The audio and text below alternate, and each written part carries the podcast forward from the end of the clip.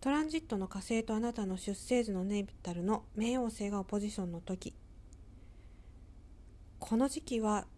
キーワード他人をコントロールしようとすると痛い目に遭うっていうのが挙げられますね。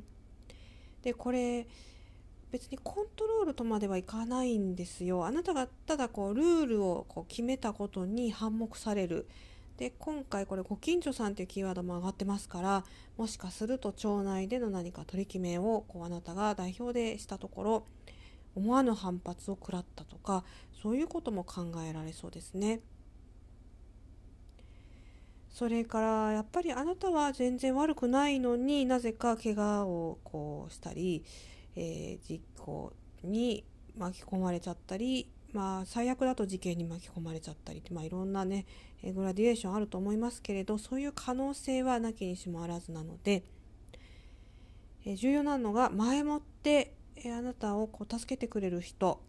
とか、